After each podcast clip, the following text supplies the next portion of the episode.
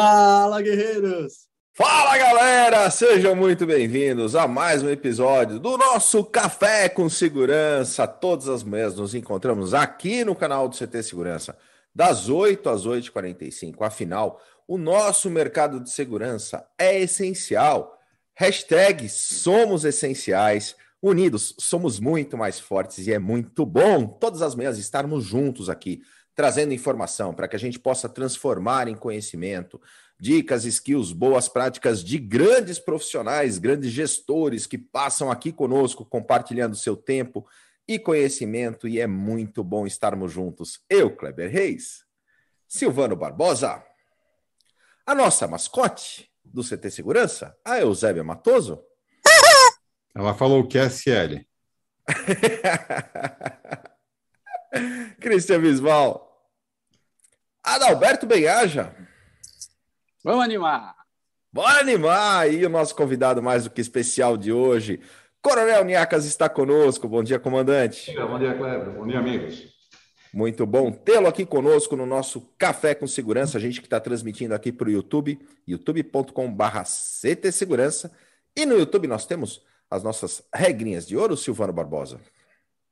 Vamos lá, você que está aqui acompanhando a gente, dá uma conferida se você já está inscrito no nosso canal. Se não estiver, já se inscreve nesse momento. Faltam apenas 15 para a gente chegar nos 15 mil inscritos orgânicos. Então vamos lá, chama sua avó, sua tia, o papagaio, todo mundo para se inscrever no nosso canal. E aproveita também, já deixa ativadas as notificações, tendo certeza que você deixou no modelo de todas para receber tudo o nosso conteúdo no dia a dia. E deixe o seu like, isso é muito importante. Então vai lá, chegando aos 15 mil orgânicos, pessoal. Se inscreve, ativa as notificações e deixa o seu like. Aliás, temos um desafio, né? Chegando aos 15 mil orgânicos, tem aí um, um prêmio que vai ser colocado no programa é, de uma caixinha da Alexa, uma Caixinha Dot, não. Ecobot? Uma Eco, uma Alexa. Alexa tem sentimentos também, rapaz. Alexa tem sentimentos, meu. Você vai ver só a tua piscina vai começar a esquentar do nada, só porque ela ficou revoltada e chamar de caixinha. Ecodot 4, uma cachorra da Alexa. Muito bacana aí para para automação. A gente usa para caramba na, na, na cozinha, né? Pedindo ah, ó, quem fez o bacalhau. Ó, quem fez o bacalhau. É... Alexa, Comandante, a gente teve aqui um desafio, né? Que foi o desafio Guerreiros na Cozinha, e aí os gestores envolvendo sua família tal, é, e fazendo os vídeos, né? E mostrando lá no Instagram, lá no ct.segurança. E ontem, inclusive, foi o sorteio trimestral da nossa faca, essa que foi uma campanha muito legal aqui do CT, e o pessoal fala que eu não fiz o bacalhau, que foi iFood, que foi agora foi a Alexa que fez o bacalhau dos reis, Ada. Bacalhau dos Reis, depois de ter feito uma caipirinha também. Só o Christian Visual que fez um. Ó, a Defesa Civil acho que foi acionada, viu, ah, eu... Quando o Christian Visual, lá em Alphaville, tentou fazer um, um atentado mundial aí. Na verdade, é, a Defesa um, Civil um só não foi. Só não foi acionada a Defesa Civil porque veio antes a Interpol, o FBI, veio todo mundo aí, cara. Muito bom. Mas a gente falou da, das regrinhas do YouTube, então estamos chegando muito próximos aí dos 15 mil inscritos no canal. Se não se inscreveu ainda, se inscreve, ativa as notificações e deixa esse joinha aqui no nosso vídeo. E a gente também tem no YouTube o nosso chat. Estamos ao vivo, a gente interage com o pessoal que chega cedinho aqui conosco. Cris, você está na auditoria hoje? Estou auditando. Muito bom. Quem que chegou primeiro? Coronel Ramalho está conosco. Está aqui atrás da bandeirinha aqui do, do, da mensagem fixada do CT Segurança, mas ele que chegou primeiro. O grande Hiro está conosco também, o Rodrigo Camargo, o Renato Boiú, o Everton Lima da PGB Security, o Jorge Custódio, lá da Piracanjuba, lá do Centro-Oeste com a gente, Alvorada Guerreiro, salve CT, Shinji Quiota, o grande Zé Augusto da San Germain, bom dia! Hoje prestigiarei meu grande amigo, secretário de Estado e comandante da Casa Militar de São Paulo. Muita experiência e conhecimento de gestões públicas e militares. Parabéns, Coronel Niacas. Está aqui, devidamente é. apresentado pelo nosso querido Zé Augusto. O Eita Magal está com a gente também. Bom dia a todos, energia, excelente dia. O Zé Roberto lá da Tech Board Latam. Demarque Clear, Zone Brasil na área. O Theo Peleteiro, Está com a gente também O grande Josué, olá, bom dia, feliz em rever o Coronel Niacas. Ontem, ontem a gente foi almoçar, eu, o Josué e o Nelson Júnior aqui do Shopping Dourado para falar sobre os planos para o Segurança em Pauta e ele estava comentando das últimas visitas que ele fez lá na, no, no Palácio, né? E conversou com o senhor lá, inclusive, muito legal. Ah, que legal, legal. E aí tem, tem o Nesp também, né, Silvano? Muito, Exatamente. Muito o Coronel está mais do que convidado para participar, tanto do Segurança em Pauta, como de conhecer também as ações do Nesp. Não, vamos sim. O Ronivon, Ronivon Alves está com a gente também, o Antônio Galhardo. Coronel Homero está conosco, essa equipe é fera. Ele que esteve aqui no nosso café também, falamos sobre o lixo, esteve no CTcast, no nosso podcast, muito bacana. Paulo Bonfogo está conosco também, o grande professor Tianes, bom dia. A gente que vai estar juntos lá no canal do professor Tianes, dia 25, falando sobre segurança perimetral. Vamos desmistificar aí a segurança perimetral lá no canal do professor Tianes. Tem contribuído muito com o nosso segmento. Desmistificar a segurança perimetral tem alguma coisa a ver com os ETs aí que vocês estavam falando antes? Não necessariamente. O Anderson ah. também está conosco, o Coronel Sérgio Viana lá de Recife, todas as manhãs conosco, o Carlos Hiroshi da Alfacense, o Gerson Filho, o grande embaixador do Guerreiros na Cozinha, o Sandro Schmidt, lá de Brusque, está conosco também, Margarida Medrano, o Antônio Carlos Segatti. Bom dia, parabéns ao CT por aumentar o nível do programa. Grandes convidados, Coronel Niacas, é isso aí. Elcio Binelli está conosco também, PGB Security na área, Antônio Mota, Cardinete Serviços Eletrônicos, o Benedantas, o Rafael Filho lá do Grupo GPS, o Grupo GPS que fez o IPO esses dias lá. Parabéns para todo o time do, do Grupo GPS. E é isso aí, galera. Super obrigado pela sua audiência todas as manhãs aqui gerando conteúdo no Café com Segurança. E falando em conteúdo, Silvano, como é que está a nossa programação do CT Segurança para hoje? Muito bom. Depois do bate-papo com o nosso querido Coronel Niacas, a gente vai às 17 horas para o Security Talks com o pessoal da Avante. Hoje, o convidado é o Alexandre Jukiewicz, falando sobre planejamento e gestão de segurança. Às 19h30, nós temos linha de frente com o comandante Diógenes Luca. Nosso convidado de hoje é o Coronel Azor Lopes, também um bate-papo imperdível. E às 20h30, no Hackeando Market com Michele Barbosa, nós vamos falar sobre o poder do storytelling. Muito bom. Olha, e o, Flávio, aí... o Flávio Thiago Rocha está aqui perguntando cadê o café? Uhum. Tá com café aí, cara? o meu café está aqui, ó. Olha, ó. Fala, galera, ó. café na mão, café na mão. Maluco, se não tiver café, vocês vão ver dormir aqui, cara. Estou movido a café, cara. São três canecas na hora que acorda, mais duas horas que chega aqui no CT. Café com segurança. E, Coronel, Todas, todos os episódios, inclusive quem não está tendo, né, nesse momento a oportunidade de estar tá assistindo ao vivo, ficam na playlist aqui do canal. Então, mais de 1.500 vídeos aqui no canal do CT Segurança. E também virou podcast, né, Ada? Opa, virou. Tá lá no Spotify, todos os episódios. E chegando hoje ao nosso 301 primeiro episódio. Daqui a pouquinho esse episódio vai estar tá lá também. E você pode escutar através do aplicativo, do seu celular, do portal do CT Segurança, enfim, várias maneiras para você conseguir não perder nada de todo o conteúdo que está sendo produzido aqui no Café com Segurança. Enquanto você vai ouvindo todos os episódios, você pode ensinar um truque, uma peripécia para o seu pet. Ah, muito bom, muito bom. E falando em pet, a Simone foi levar a Hatch, a gente tem uma, uma, uma Shih Tzu, né? Foi levar ela esses dias para tomar banho e tal. E na hora de, de fazer o pagamento, em vez de perguntar né, se era é, débito, crédito, a moça virou para ele e perguntou: A senhora é esposa do Kleber? Sim. Pergunta para ele o que, que é o crédito. Eu vou falar uma pior para vocês hoje. Eu estava negociando com o, o, nosso querido amigo Elcio Binelli, né, ontem, para tentar, né, ver se a gente vai lá na Top One, fazer uma, botar uma bolinha e tal.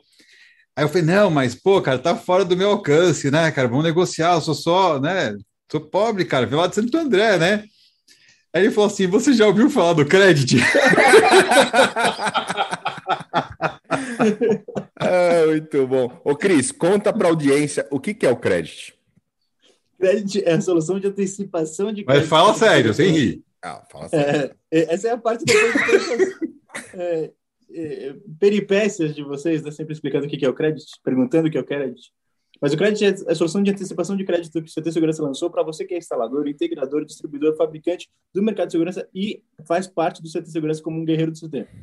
Então vai ali no site ctsegurança.com.br crédito, coloca o teu e-mail corporativo, o teu CNPJ. Pessoal, é muito importante seu e-mail corporativo, Gmail, Hotmail, esses e-mails a gente não consegue analisar. Então, e-mail corporativo, teu CNPJ, em até 24 horas você vai receber um login e senha, e aí você coloca esse login senha, em 5 minutos você vê qual é o teu crédito que você tem é, disponível, são créditos de até 100 mil reais, colocou uma nota que você já fez a venda para antecipação e o dinheiro está na tua conta em menos de 20 minutos.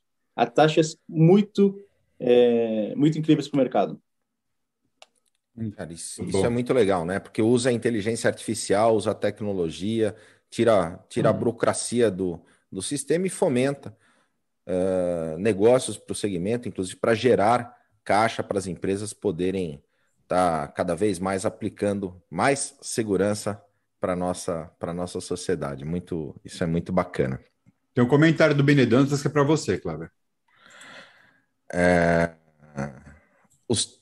Senhor Kleber, os três mosqueteiros têm barba no CT Segurança. O senhor pretende um dia fazer parte desta família de barbinha? Não. É, tá respondido. tá respondido. Tá mais do que respondido. Galera, é, a gente tem mais alguma informação importante? Temos uma informação importante, temos o lançamento do nosso. E ó, o, telepro o teleprompter falhou ali, você viu, né? Não, não, não foi teleprompter. central de vendas. Então, tem a questão da central de vendas, que você pega aquela nota do crédito e joga lá na central de vendas. É no portal do CT Segurança, Silvano? Exatamente. Você vai no ctsegurança.com.br barra central de vendas, é uma ação que vai até o dia 25 de junho, onde você, vendedor do nosso mercado, vai computando pontos, não precisa ser membro, participar, é só entrar lá e colocar lá suas vendas levando em consideração que você pode estar tá falando de qualquer produto que o fabricante está representado aqui no, como expositor no CT, e você vai juntando pontos que ao final do período você pode levar prêmios em dinheiro se for um dos três maiores acumuladores de ponto. E você, integrador, que acumular mais pontos durante esse período comprando esses produtos, vai com a gente para Trips Level lá no Vale do Silício. Fiquei sabendo que não é só o Kleber e o Cris que vão, o Adalberto também vai, prometendo levar vocês num passeio de helicóptero. Muito bom. Engraçado, para os caras é, é, a galera pagar almoço. Para mim, eu vou pagar passeio para a galera. Pô, entendi. É outro nível, Ada. Você está num outro nível, entendeu? E hoje tem... da Praça Nova, aí, aí já paga, paga o passeio para todo mundo. Mas, é pessoal, lembrando que já passamos... Você é o único, você é o único aqui que é, que é sócio do Primo Rico, velho. Já passamos 20 milhões de reais em vendas dos produtos vendidos dos expositores de CT Segurança. Então, você que vende qualquer produto deles, dá uma olhada ali no site das regras que você pode participar também com a gente. É isso aí. Bom, estamos hoje com um convidado mais do que especial. Coronel, super obrigado mais uma vez pela sua presença aqui conosco no Café com Segurança. Nosso tema hoje é gestão de risco e desastres no estado de São Paulo. E antes de a gente entrar nesse tema, conta um pouco para nós, para nossa audiência, da sua história, da sua trajetória. Bom, Kleber, eu, eu que agradeço a participação, esse espaço aqui de estar tá podendo trocar essa ideia nessa manhã com vocês, com você, Silvano, Cristian, Adalberto, e rever diversos amigos aí, como você falou, Ramalho, grande amigo nosso, né? Como eu tinha comentado com você, uma satisfação grande, teve comigo aqui semana passada, o Homero, bastante tempo que eu não vejo, ele trabalhou com a gente aqui na Defesa Civil, é um grande amigo aí de quase 37 anos de serviço. O, o Zé Augusto, nosso grande Zé aí da São Germão, parceiro de longa data também. Uma satisfação grande estar conversando com vocês. Falar um pouquinho de mim, eu tenho sou coronel da PM, né, 53 anos de idade, estou indo para quase 37 anos de serviço ingressei na, na instituição ainda jovem, com 17 anos. Né? Eu e o Homero tínhamos essa, essa idade, acho que ele é um pouquinho mais velho, mas a gente jovem entrou na academia do Barro Branco, o Ramalho entrou um pouquinho mais para frente. Cursamos ali cinco anos de academia do Barro Branco. É, logo que saí da academia, nós fomos trabalhando no batalhão de choque. Trabalhamos ali por diversos anos no batalhão de choque, um pouquinho no corpo de bombeiros. É, viemos na sequência já para o Palácio do Governo, trabalhando com o então governador Mário Covas, né, como chefe de equipe de segurança dele, na parte de planejamento, até essa semana uma triste notícia do, do falecimento do Bruno, né? Uma pessoa, um amigo querido que vimos chegar aqui no Palácio com 15 anos de idade, né? acompanhando toda a infância dele, adolescência. Aí ficamos já naquela época um pouquinho na, na Defesa Civil do Estado, depois saímos, fomos para a Polícia Ambiental, depois retornamos novamente para o Palácio em outras funções, voltamos para a Defesa Civil, fui trabalhar na Prefeitura, aí fui promovido a coronel, fui trabalhar na Zona Norte, comandando lá o CPM 3, e aí retornei agora como, como secretário de Estado né, e coordenador de, de Defesa Civil. A nossa formação é, profissional, nós temos aí um mestrado e doutorado na, na área de, de ciências policiais, temos também uma especialização em direito, na parte de direito penal, direito ambiental também.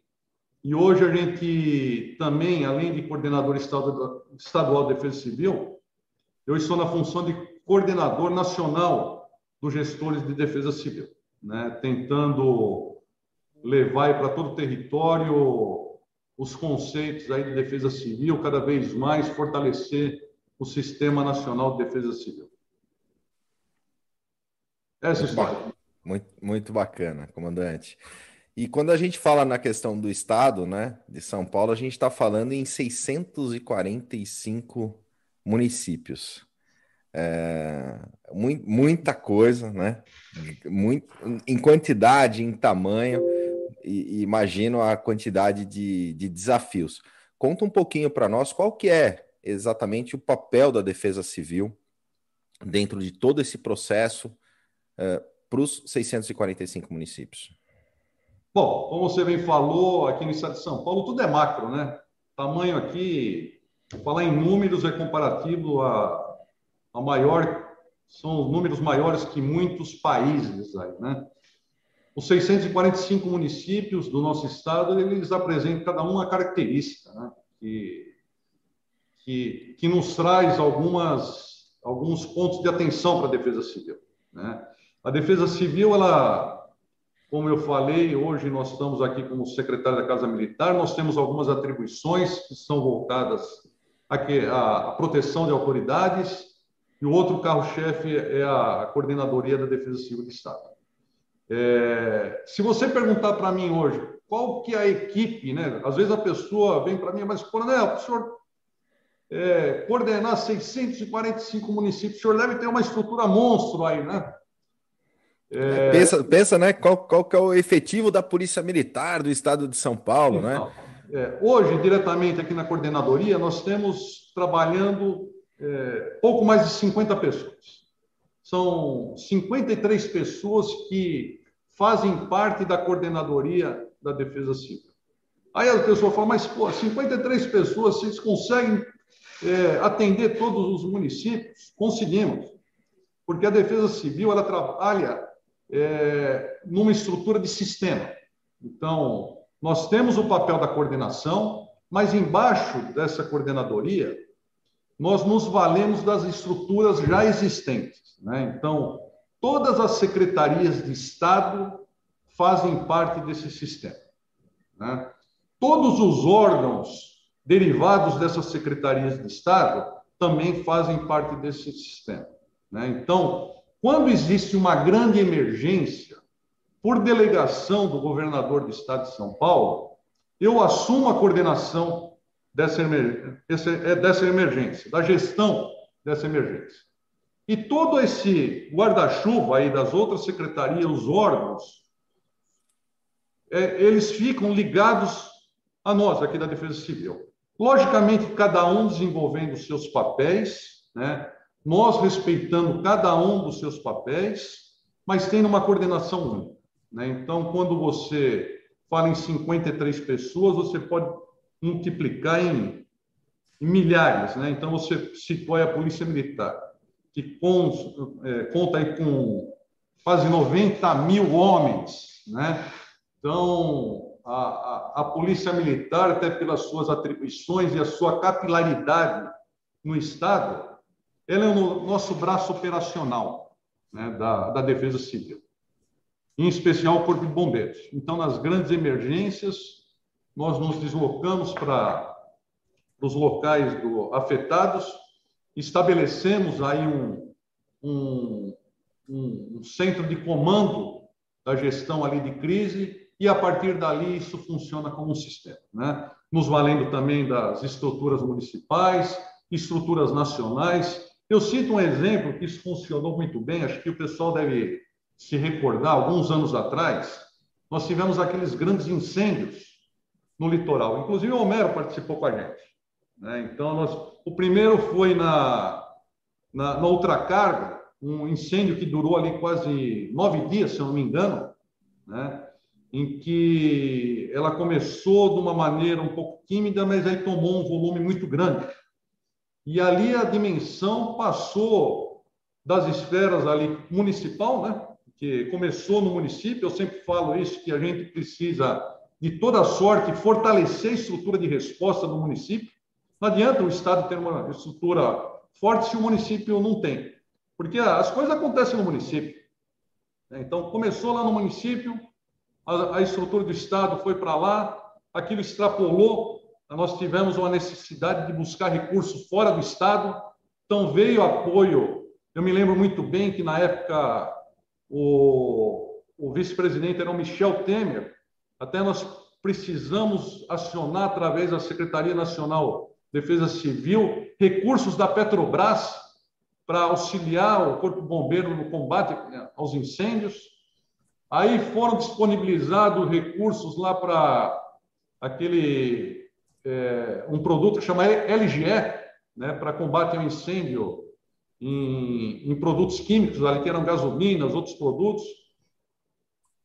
Se extinguiu todo esse LGE do estado de São Paulo, tivemos que buscar LGE em outros estados, acabou todo esse produto, tivemos que buscar nos Estados Unidos né, é, esse material. Aí o governo federal disponibilizou, através da aeronáutica, aviões para buscar esse material. Então, ali nós tivemos a clara, uh, o claro exemplo de como que se funciona o sistema de defesa civil. Né? Começou ali no município, envolveu o Estado, do Estado passou para a União e saiu fora até do país. Né? Então, isso funciona de uma forma muito interessante. Coronel, e um ponto a gente sempre aqui, desde o início do café, sempre tenta trazer gestores do segmento e de empresas diversas, de outros segmentos, para a gente, de alguma forma, conseguir compartilhar conhecimento, conseguir compartilhar a forma que cada um pensa, as experiências, né? Porque isso é bastante agregador, né? É, eu eu explicasse um pouquinho para a gente, o gestor público, né? Como o que difere, quais os desafios, né? É, é, desde forma de contratar, de lidar, de divulgar, né? de, de, de dar transparência, de, de saber se comunicar. Conta um pouquinho para a gente né, dessa, é, das características e, e, todo o legado que se leva ao ser um gestor público. Roberto, eu, eu me coloco sempre na, na posição de cliente, né? Por mais que a gente esteja aqui numa função de gestor público, mas eu, eu falo isso que eu sempre me coloco do outro lado do balcão. Né? Então, a gente tenta prestar o melhor serviço público como se fosse o cliente, né? Então, fala, pô, mas será que é esse serviço que a população espera? Então, cada vez mais a gente tenta levar a transparência, né, das nossas ações, sempre pautado aí pela os parâmetros da legalidade, né, da eficiência, todos esses princípios que regem a administração pública, né? E com a, a lisura que que a população espera da gente. Né? Então, aqui, a nossa secretaria é uma secretaria pequena em termos de recursos, né? Nós, de dois anos para cá, em comparação a outros anos, o salto de investimentos é, do governo do estado está sendo muito maior. Eu já falei para vocês, eu tenho mais de 15 anos de, de, de vivência na defesa civil. É, e nesses dois últimos anos eu nunca vi investimento tão forte na, na nossa área, né? Quer seja é, em obras de recuperação àqueles municípios que, que são afetados por algum tipo de desastre. Aqui na, na Defesa Civil nós temos um departamento de reconstrução em que temos aqui policiais militares que são engenheiros, né? E que acompanham obras de defesa civil nos municípios. Então, nós firmamos convênios com, com os municípios afetados, né? Repassamos recursos, fazemos as medições, acompanhamos as licitações, investimentos agora que eu estava conversando há pouco aí com o Kleber, com vocês, a Defesa Civil ela tem 45 anos de, de existência, né? E, e, por mais que nós nos empenhamos sempre em tentar buscar uma estruturação das defesas civis municipais, através de cursos, através de capacitação, uma deficiência que a gente é, viu ao longo desses anos é que diversas defesas civis, até por uma falta de, de atenção para os gestores municipais, ela é colocada um pouquinho de lado, né? Assim, em termos de investimento.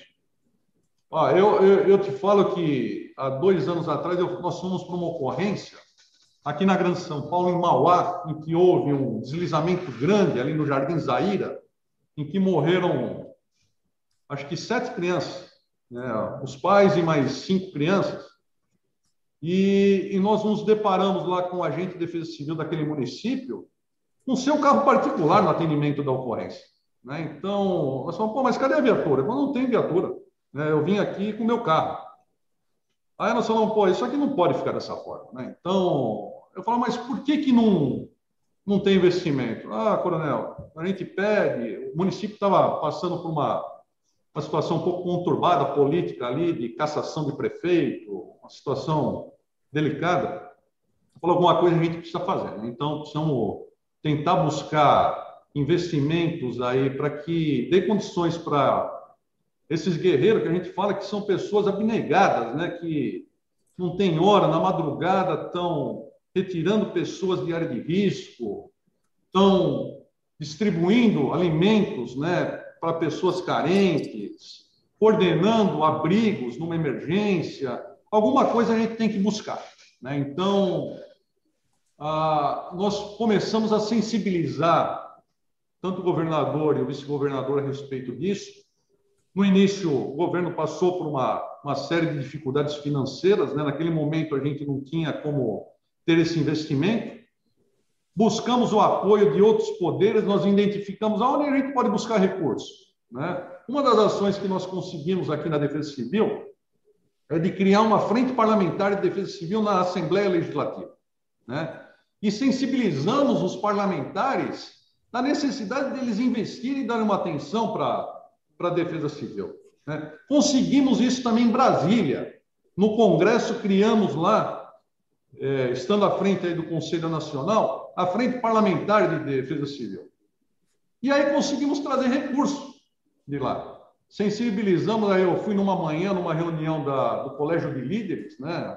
até a época era o presidente aqui, o Cauê Macris, e ali eu levei essa necessidade e, e conseguimos aí cooptar pouco mais, acho que de 15 deputados que se, se sensibilizaram com, com o tema e, e cons, conseguimos captar acho que na época, 5 milhões de reais e contemplar pouco mais aí de 40 municípios com materiais de ponta, viaturas, barcos, é, motosserra, equipamentos de, de proteção individual. E foi um sucesso, porque nós fizemos de uma forma que trouxemos o um recurso é, para a Defesa Civil, nós licitamos aqui, isso foi o, que eu falo, o pulo do gato, né? porque a gente sabe a dificuldade no município pequenininho de licitar né, para compra do material. Você fala, pô, o cara vai ter que fazer uma licitação para comprar uma serra, motosserra. É uma dificuldade tremenda, né?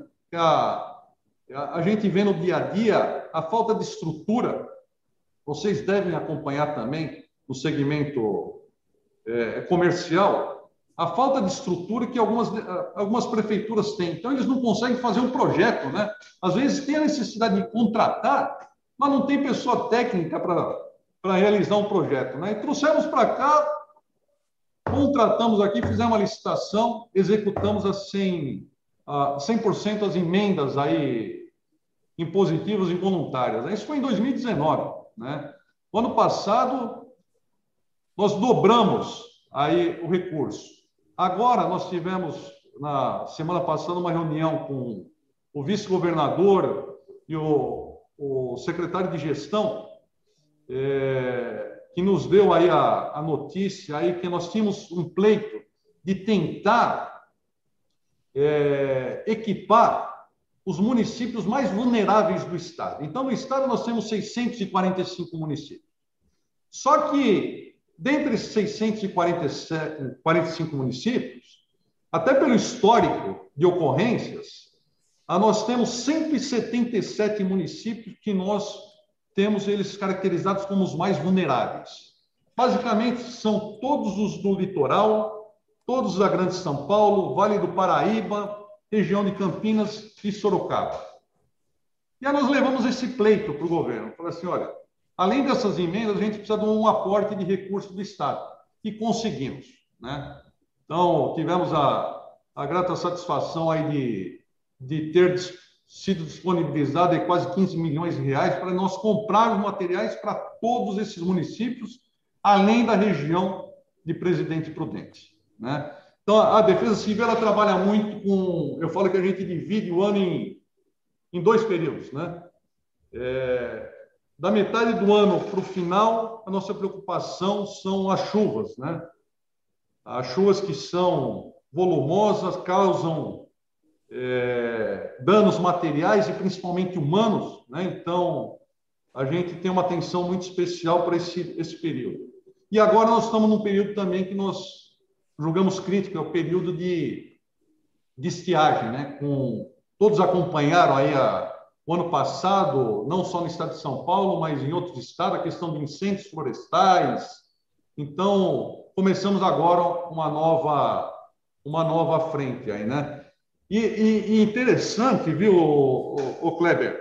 É, além dessas ações que nós fazemos de socorro, nós trabalhamos muito na parte preventiva, né? Aí entra um pouco da área de tecnologia de vocês, né?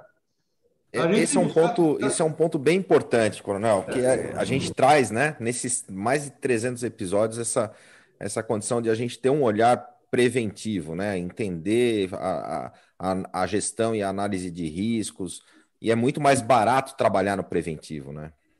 Então, e a tecnologia ela tem, tem nos ajudado muito, né? Aqui, a Defesa Civil, nós conseguimos criar uma parceria, nós criamos um centro de pesquisa de desastres dentro da USP e dentro da Unicamp, né?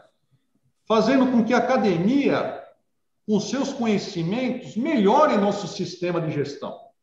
Né? Nós temos um grande parceiro, que é a Poli, né? começamos de uma maneira incipiente com eles a análise de riscos através de drones, né? e estamos evoluindo cada vez mais. Eu falei que nós tivemos aqui a visita na semana passada do, do Ramalho e o Zé Augusto, em que o Ramalho ele é, é um grande parceiro e trouxe uma, uma inovação para a gente, até uma sessão de uma, uma plataforma que vai nos auxiliar muito né, nessa identificação de risco. Isso é uma tecnologia que a gente já vem utilizando de uns tempos para cá, no atendimento das ocorrências, essas que eu citei, do incêndio ali na, na Baixada Santista, já foi utilizado pelo Corpo Bombeiro até na administração da ocorrência. E agora, no ano passado, vocês devem se recordar naqueles escorregamentos de terra que nós tivemos no litoral, ali Santos, Guarujá, onde tivemos mais de 40 vítimas fatais ali, em que utilizamos a identificação de risco através de drones. Né? O IPT, que é o nosso braço técnico da Defesa Civil, o Instituto Geológico também, começou a utilizar isso. E, e também inovamos na utilização das nossas vistorias de obras, né? se utilizando de, de drones. Então, cada vez mais a gente vem buscando a tecnologia como um braço aí de, de aprimoramento das nossas ações. E quando a gente fala em tecnologia, não é só câmera, né? Não é só o drone, tem também a parte do, do, dos, dos, aplicativos, né? Do mobile que está é uma, acho que um grande desafio da, da, da, da, defesa civil e de outros órgãos é a comunicação com a população, né? E aí existe aí uma, uma, uma dica de um, de um SMS, como é que, como é que funciona para o pessoal poder receber as notificações da Defesa Civil? Você sabe que uma das bandeiras nossas é a, é parte de comunicação. Né? Então, a gente. É, o que, que a, a, nossa equipe aqui chega à conclusão? Que a, a, a mensagem ela tem que chegar na ponta da linha. Né? É, não só para os órgãos de emergência, mas pra, principalmente para aquelas pessoas que, que moram em alguma área é, tipificada de risco. Né? Então, nós nos valemos aí de todos os meios de comunicação possíveis, né? mídias digitais. Nós estamos em desenvolvimento, até com o Centro de Tecnologia, Diretoria de Tecnologia da PM, e um aplicativo nosso, né, da Defesa Civil, em que a população ela vai receber no seu aplicativo os nossos alertas. Né? Hoje, nós temos uma ferramenta disponibilizada pela Secretaria Nacional de Defesa Civil, que é o alerta da Defesa Civil através do SMS. Né? Então, as pessoas que têm o interesse de receber em seu celular um alerta da Defesa Civil através do SMS, basta que ela envie para o número 4099 o seu CEP. Né? A partir do momento que chega a nossa, a nossa central aqui, o número vai estar cadastrado, né? E se porventura é, houver alguma normalidade para aquela região, ela vai receber de uma forma antecipada e gratuita o nosso alerta de defesa civil. Eu tenho informação que o Silvano é um dos nossos clientes, né, Silvano? Sou, sou usuário assíduo e ajuda, viu? Porque às vezes é só um alerta de chuva, né? Mas já salvou a secadora de trabalhar mais do que o necessário em casa. Hoje nós temos perto aí de 3 milhões de usuários é, cadastrados. Né? É um sistema que a gente é, tem o conhecimento que é, merece um aprimoramento e nós brigamos por isso. Né? Em comparação de outros sistemas que se tem pelo mundo afora, né? Estados Unidos, Japão, nós tivemos a oportunidade de estar em, em esses nesses países, né? Vocês devem é, ter também tido essa oportunidade de chegar em um país, tipo Japão, Estados Unidos, e independente do cadastramento do seu CEP no celular, independente de uma ativação no sistema, você recebe de uma forma é, automática um alerta de defesa civil no, no seu celular. Eu me recordo que quando cheguei no Japão em determinado ano para fazer um curso de defesa civil, eu estava num município que era suscetível a terremotos. Né? Em determinado momento, eu recebo um alerta no meu celular, sem ativação nenhuma daquele, daquele alerta. Né? Então, essa briga nossa hoje, até como presidente do Conselho Nacional de Defesa Civil, é para que as operadoras de telefonia eu falo mais, que tem obrigação é, legal de enviar o alerta da defesa, os alertas para a população, disponibilizem um sistema desse. Né? Então, isso está em processo. Né? Nós começamos por esse sistema que hoje cumpre o seu papel, né? mas, Silvana, eu sempre falo assim, pô, mas esse, esse sistema tem que estar aprimorado, né? porque, que nem eu moro na eu sou morador da moto coloco o meu CEP lá, 03170 040. Se eu venho aqui para o Palácio, eu preciso cadastrar meu celular também. Se eu for lá para para Panorama, cidade da minha, minha esposa, eu preciso cadastrar isso também. Né? Então, não é um sistema ainda totalmente eficaz. O que nós buscamos é que o sistema, de forma autônoma, né, através aí do broadcasting, seja localizado no momento em que você está e que você receba o alerta no local que você está, independente de qualquer ação. Né? Então, é um sistema que a gente precisa aprimorar. E é plausível isso, né? A gente uh, tem conhece amigos que estiveram, por exemplo, eles estavam em Orlando lá passeando e houve um, um sequestro de uma criança, inclusive, e todo mundo lá na região recebeu uma notificação falando: se você vê, denuncia, ajuda, né, com relação a isso. E, e, também tem o lance que é o seguinte, né? Quanto mais gente usar, mais força o, o vocês vão ter para justificar, né, melhorias no sistema, né? Não tenha dúvida, tenha dúvida, né? É, a gente ainda esbarra nessa questão da, das operadoras, né? A questão de custo de implantação de sistemas. É, já tive em diversas reuniões do Ministério lá da Desenvolvimento Regional e até de Ciência e Tecnologia, né? Tentando fazer com que concitem aí, inclusive com a gestão da Anatel, para que a gente melhore esse sistema. Mas nós vamos chegar lá, eu tenho certeza. Ah, no Brasil, às vezes, a carroça empurra o, empurra o burro ainda, né? A gente ainda está evoluindo nesse entendimento como um todo. Hum. A gente estava conversando anteriormente da importância da comunidade como um todo, entender a importância da defesa civil e também de como fazer parte. Né? O senhor podia falar um pouquinho sobre isso? Nós usamos aqui um lema que defesa civil somos todos nós, né? E principalmente a população. Né? Então, a gente, o Estado como um todo, ela investe em ações preventivas, ações de conscientização, mas a população ela tem que fazer parte desse sistema, né? Então, a gente de toda forma tenta buscar o envolvimento dessa comunica da, da comunidade, é, buscamos é, um fortalecimento de núcleos de defesa civil, principalmente em áreas de risco. Hoje, nós temos aqui no estado de São Paulo 303 municípios que foram mapeados com recurso nosso aqui. Então, nós contratamos IPT contratamos IG para que se faça um mapeamento das áreas de risco e, e que isso é entregue ao gestor público municipal para que ele direcione os seus recursos aí para essas áreas que são as mais carentes, né? E, e a, um dos papéis da Defesa Civil do município é o envolvimento comunitário, né? Fazer com que a, pessoa, a, a Defesa Civil a comunidade local ela, ela também se organize para uma eventual emergência. Né? A gente tem isso muito difundido, como eu falei, eu, eu, eu tive a oportunidade de estar no Japão participando de, de treinamento, em que a, a criança, desde a escola, ela recebe orientações de como agir em determinadas emergências. Né?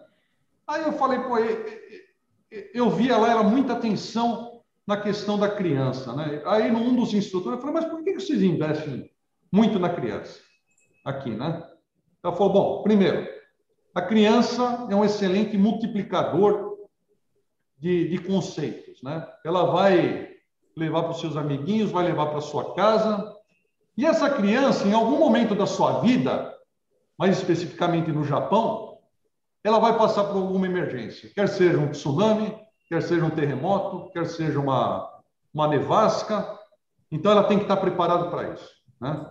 E aqui na Defesa Civil, nós criamos também no ano passado, recriamos, na, na, na verdade, aí, o Centro de Voluntariado da Defesa Civil, em que nós congregamos diversas entidades né, que têm a sua, sua natureza de voluntariado, de ações humanitárias. Cito o exemplo que eu sei que você faz, fez parte né, dos escoteiros, né? Então, os escoteiros estão com a gente, o, o Exército da Salvação, a Cruz Vermelha, os adventistas, católicos, os mormons. Eu tive uma oportunidade de estar lá em Utah, acompanhando a atividade nos Estados Unidos, uma atividade do, dos mormons lá. É interessantíssimo. Né? Então, as pessoas que têm interesse de participarem é, das ações de defesa civil, procurem essas entidades que eu citei, né? Para que façam parte das nossas ações. Semana passada nós tivemos uma ação muito interessante de distribuição de cestas básicas. O governo aqui ele está mobilizado aí de nessa campanha aí vacina contra a fome, de captar cestas básicas e destinar às pessoas carentes. E, e houve esse envolvimento aí da, do centro de voluntariado. E até numa semana anterior fizemos uma captação também de, de banco de sangue, né? É, de, de coleta de sangue para suprir a, a, as deficiências aí nesse momento de pandemia. Né? A Defesa Civil, ela trabalhou fortemente, viu, Kleber, nessa... Tem trabalhado né, no período aí de, de pandemia.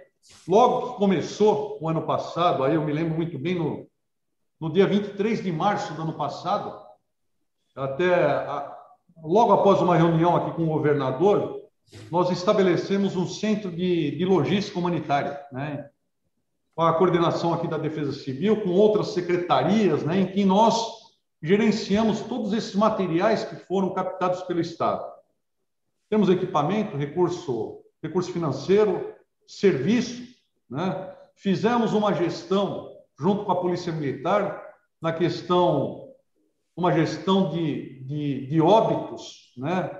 Vi, havia uma expectativa muito grande de como que a gente ia gerir esses óbitos que, porventura, o município, aqui o Estado teria, porque a gente via muito lá fora o que estava acontecendo na Itália, conversamos com o pessoal da Itália, fizemos até diversas reuniões com o pessoal de Nova York, aqui de Guayaquil mesmo, do Equador, que eles passavam por um, um colapso né, dessa gestão funerária. Então, o Estado de São Paulo, o município, nós nos estruturamos para isso. Né? Então, a gente tenta buscar sempre se antecipar os fatos, né, para que a gente não tenha, é, seja pego de surpresa. E é interessante até a época, nós começamos a analisar esse cenário externo e nós começamos a falar há possibilidade de ter uma deficiência de estruturas em hospitais, em MLs e cemitérios, né? Como houve em Nova York, eu acho que vocês se lembram disso, né? É, eles começaram a locar containers refrigerados. Na Itália, os transportes de, de corpos eram feitos por caminhões das Forças Armadas, e aí nós começamos a buscar isso. E a imprensa começou a nos falar: pô, mas que é isso? Vocês estão indo atrás dessas estruturas? Estamos, é lógico que estamos. Nós estamos se preparando. Tomara a Deus que não precisamos. Não precise usar, né? né? Então, a gente tenta de todas as formas aí se antecipar a, a situação. Mas eu estou falando demais, né, Cleber? Deixa eu só... Não, não, é, eu estou preocupado porque passamos dois minutos e eu tinha um compromisso com o coronel, porque ele tem uma, uma reunião de governo agora, nesse, nesse, nesse minuto, já sai daqui, então, diretamente para essa reunião. Então, comandante, mais uma vez, super obrigado pela tua presença, por estar compartilhando conhecimento, boas práticas, esse skill de, de benchmark, de trazer experiências uh, de, de outros estados, de, de outros países, né? Isso é uma coisa que os gestores do nosso segmento também têm, têm utilizado e a gente incentiva bastante. É mais barato aprender né, com os erros dos outros e começar, né, a, não a partir do zero. Então, trazer essas boas práticas para que possa sempre estar aperfeiçoando e melhorando e, e, enxergar isso também na aplicação pública é, é, super bacana. A gente agradece demais a sua participação, a sua presença, a sua colaboração e a gente fica por aqui com a programação intensa do CT Segurança e amanhã a gente está de volta aqui de novo, das 8 às 8h45, aqui no nosso Café com Segurança. Valeu, eu que agradeço, viu? Valeu, pessoal. Um Valeu!